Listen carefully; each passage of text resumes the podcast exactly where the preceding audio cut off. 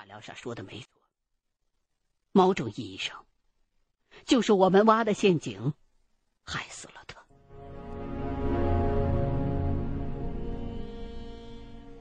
何必浪费药材呢？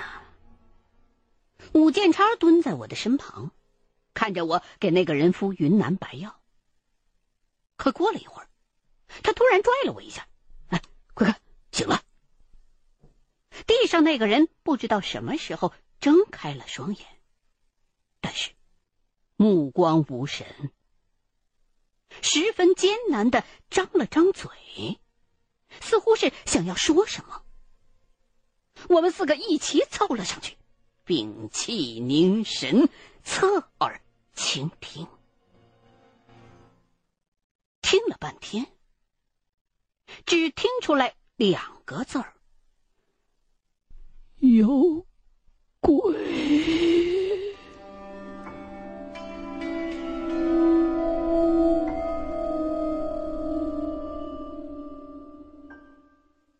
有。鬼！我们四个面面相觑，谁都没搞明白什么意思，只好趴过去继续听。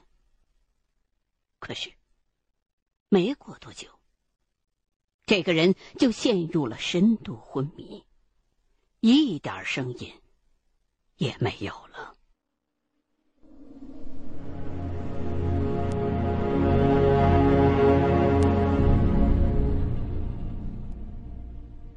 几个人讨论了几句，还是不得要领。事实上，连这个人刚才说的是不是真的是“有鬼”这两个字，我们都不敢百分之百的肯定。他们三个没有了耐心，陆续的回去休息了。我，则一直守着那个人，聊尽最后的人事。两天前，我们把他千辛万苦的挖了出来，可现如今，却又要眼睁睁的看着他去死，而且很大程度上是被我们害的，所以我的心情相当的复杂。刚才只顾着救人了，很多事情来不及细想。现在冷静下来，才意识到了问题之所在。大哥本来已经和阿廖沙约好，两天之后两伙人一块儿出山。出山之前将会结算工钱。这个人能有多大的冤屈，以至于钱也不要了，必须今天晚上逃走呢？不用说，这当间。肯定有别的原因。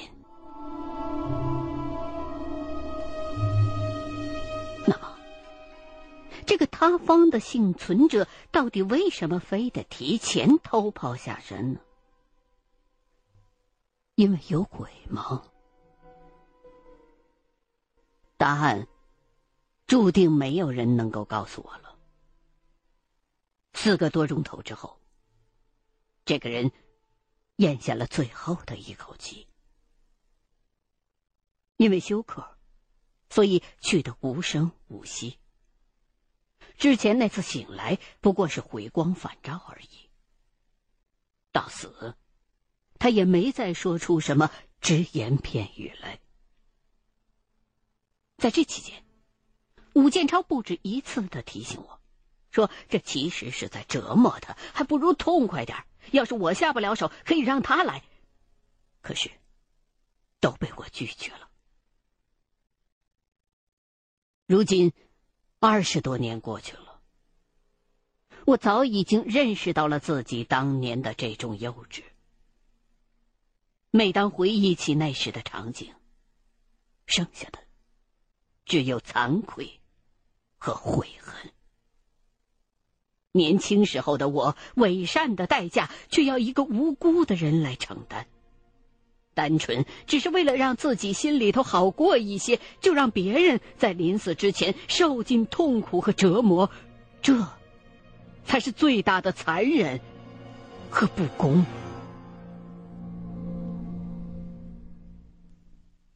天亮之后，我给死者整理了一下仪容，就挖了个坑，匆匆的葬下了。看着那一抔新土。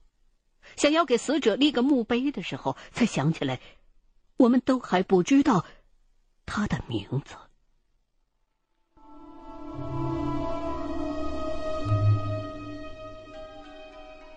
我的情绪很低落。武建超安慰我说：“这只能算是个意外，淘金横死的人太多了，这不是第一个，也不会是最后一个。叫我别想太多，这事儿不能全怪我们。昨晚出了这种事儿，而且只剩下一天就该回家了，大伙儿全都没有了干活的心思。我正好落得个清静。”到湖里洗去了满身的血污和灰尘之后，就坐在湖边发呆。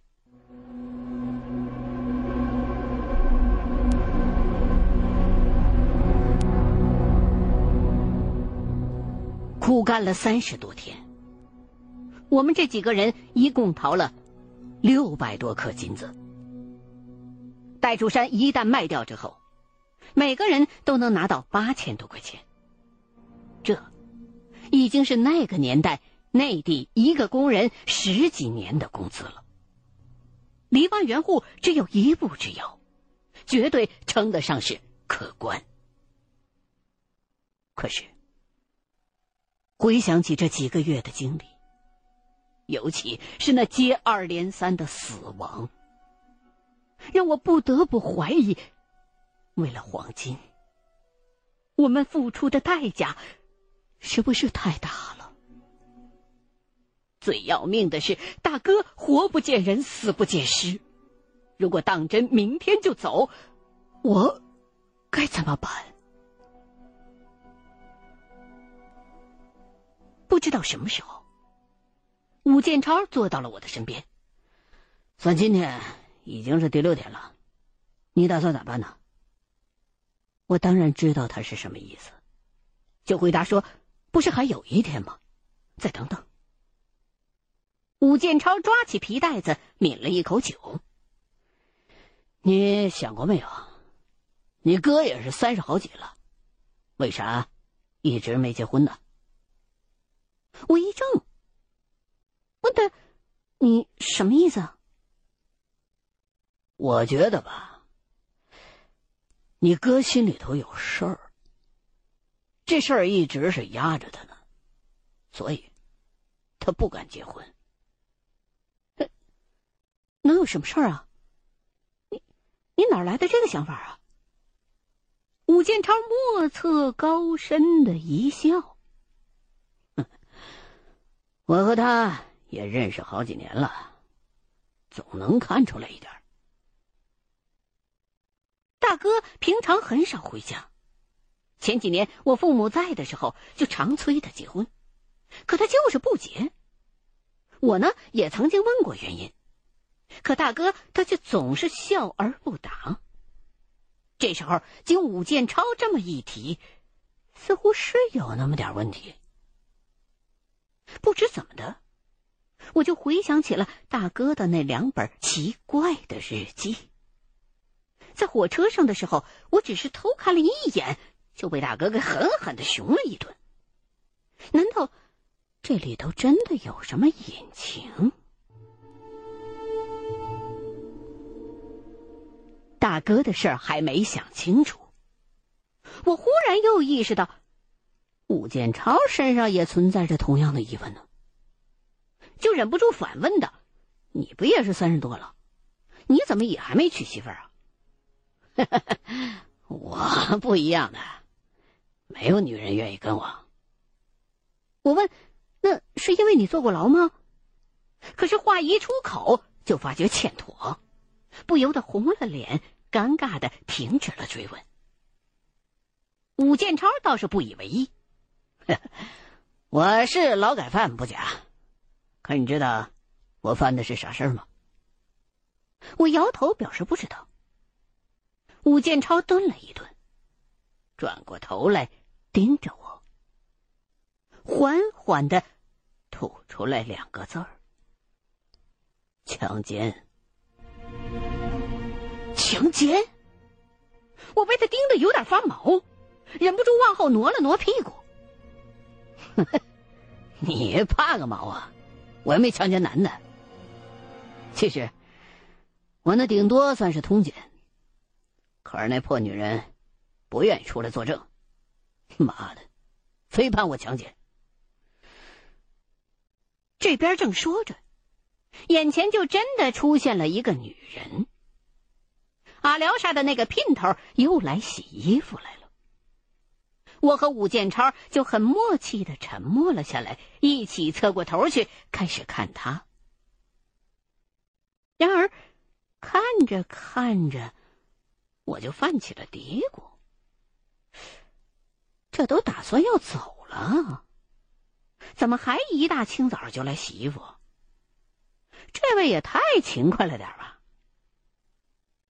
我越想越不对头，发觉自己长久以来好像忽略了一个问题。我记得我们刚到的那天，这女的就在洗衣服。此后每隔几天就会来洗衣服，而且次数越来越频繁。到最后啊，几乎是天天都来，而且每回就拿那么几件儿。不像是给阿廖沙那帮人帮忙给洗的，似乎只是他自己的那几件衣服。我就悄悄的把这想法跟武建超说了。武建超也皱起了眉，但是没有答话，只是若有所思的继续盯着那个女的看。我越琢磨，越觉得阿廖沙那伙人有问题。看那女的洗完衣服要走，我就一咬牙追了过去，叫住了她。那个女的也是十分意外，停下来，转过身，问我有什么事儿啊？可是我刚一张嘴，就知道自己太唐突了，因为。接下来完全不知道应该问些什么，闹了个大红脸。正结结巴巴不知道该怎么说的时候，我却突然一愣，看到那个女人的裤腿儿竟然正在一滴一滴的往下滴血。我又顺着血迹往上一瞅。只见一道湿漉漉的痕迹从他的裤腿一直向上延伸到裤裆那儿。我马上意识到自己看见什么了，立刻不好意思的转过了头。这个女的显然也注意到了我的目光，往身后头一看，急忙尴尬的一侧身呃，女人的麻烦，女人麻烦，让你笑话了。”说完，一溜烟的就跑了。武建超走过来问：“怎么回事啊？”我把刚才的情况一说，武建超转过身，呸呸呸呸，推了几口，骂了一声晦气。而我则一拍脑门，幡然醒悟，心说他每天都洗衣服，难道是这个原因？哎，那也不对呀，这不是？该二十八天才来一次吗？哎呀，我使劲揉了揉自己的太阳穴，就在觉得将要想通什么事儿的时候，远处突然传来“砰”的一声枪响。我一个机灵，马上抬头寻找枪声的方向，正左顾右盼着，又是“砰”的一声。开枪的位置就在不远处的山上，怎么回事？武建超说了一句：“开枪的可能是你大哥。”我问他：“你为什么这么讲？说不定是阿廖沙他们呢？”武建超的解释是：“我们的猎枪子弹都是他亲手手工制成的，子弹里头装的那种火药。”是从炮兵剩余的药包里拆出来的七七高炮药，需要再经过几道加工，这样枪打出来声音大、威力猛，和阿廖沙他们那些七硝二碳一黄配的土火药完全不一样。既然如此，那开枪的很可能真的就是我大哥。刚才那两声枪响并不算太远，难道是大哥回来了？哥开枪只有一种可能，那就是遇到了什么危险。一想到昨天晚上我做的那个荒唐的梦，我心中突然产生了一种很不祥的预感，立刻就想上山去找人。武建超却拦住了我。说：“先不急，你等等再看。”可是，这一等就是大半天。眼瞅着都下午了，大哥还是没回来。望着那片被密林覆盖着的山峦，我如坐针毡，再也等不下去了，决定无论如何都要过去看看。可是。山里情形险恶，我怕自己一个人应付不了。权衡再三，一咬牙，一跺脚，把藏了三十多天的金子全都挖了出来，走过去，一下子全都拍在了吴建超他们仨面前。你们谁陪我去？回来金子就给谁。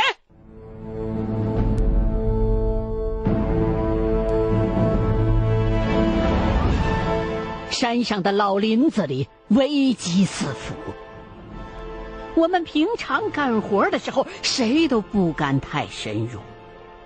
这时候上山去找人，又是在那两声没有下文了的枪响之后，其中的风险不言而喻。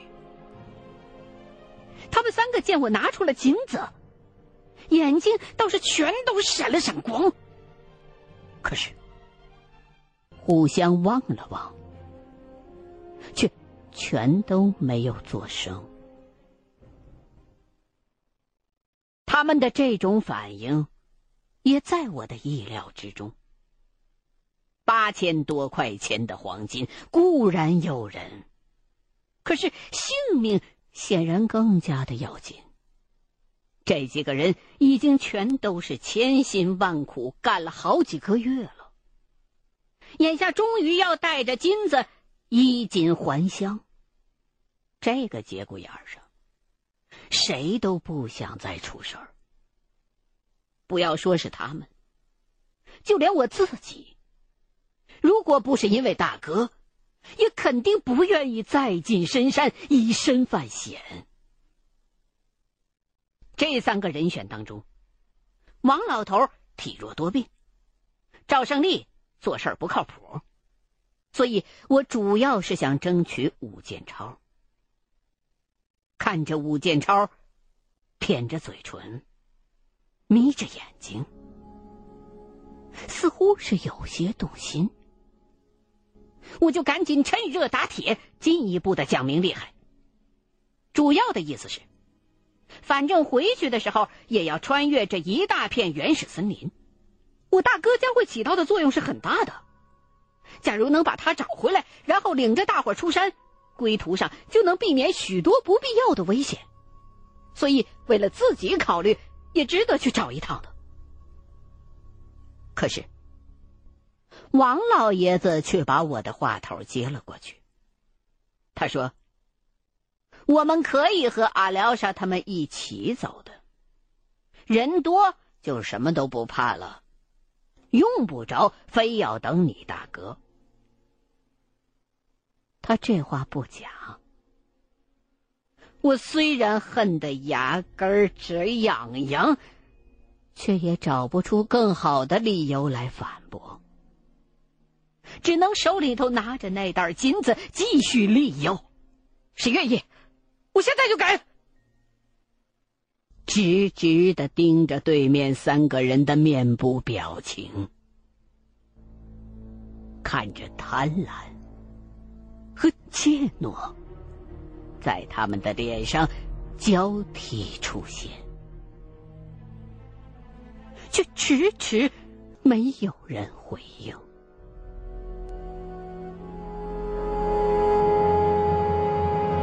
就在我打算放弃希望，自己进山的时候，武建超终于发话了。他一把抓起皮袋子，扬起脖子，把最后一口酒一饮而尽。我去。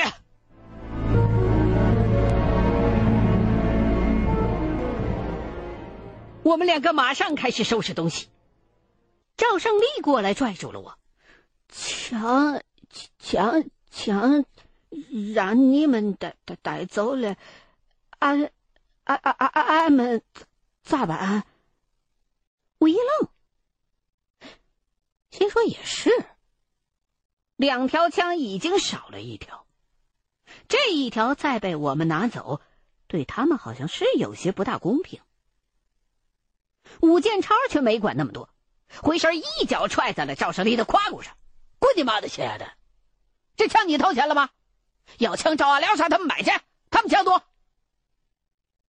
就这样，我们带走了所有的子弹，但是考虑到一支枪火力不够，就又去找阿廖沙借了一支。上午的枪响，他们也听见了。当得知我们要上山去找人的时候，眼神。顿时变得复杂了起来，说不清楚是什么含义。因为昨天晚上的事儿，我不想跟他们多聊，心里头又牵挂着大哥的安危，也无暇去多想，只是一味的催促武建超快走。一切打点停当之后，我和武建超就朝着。之前圈定的大概方向，心急火燎的出发了。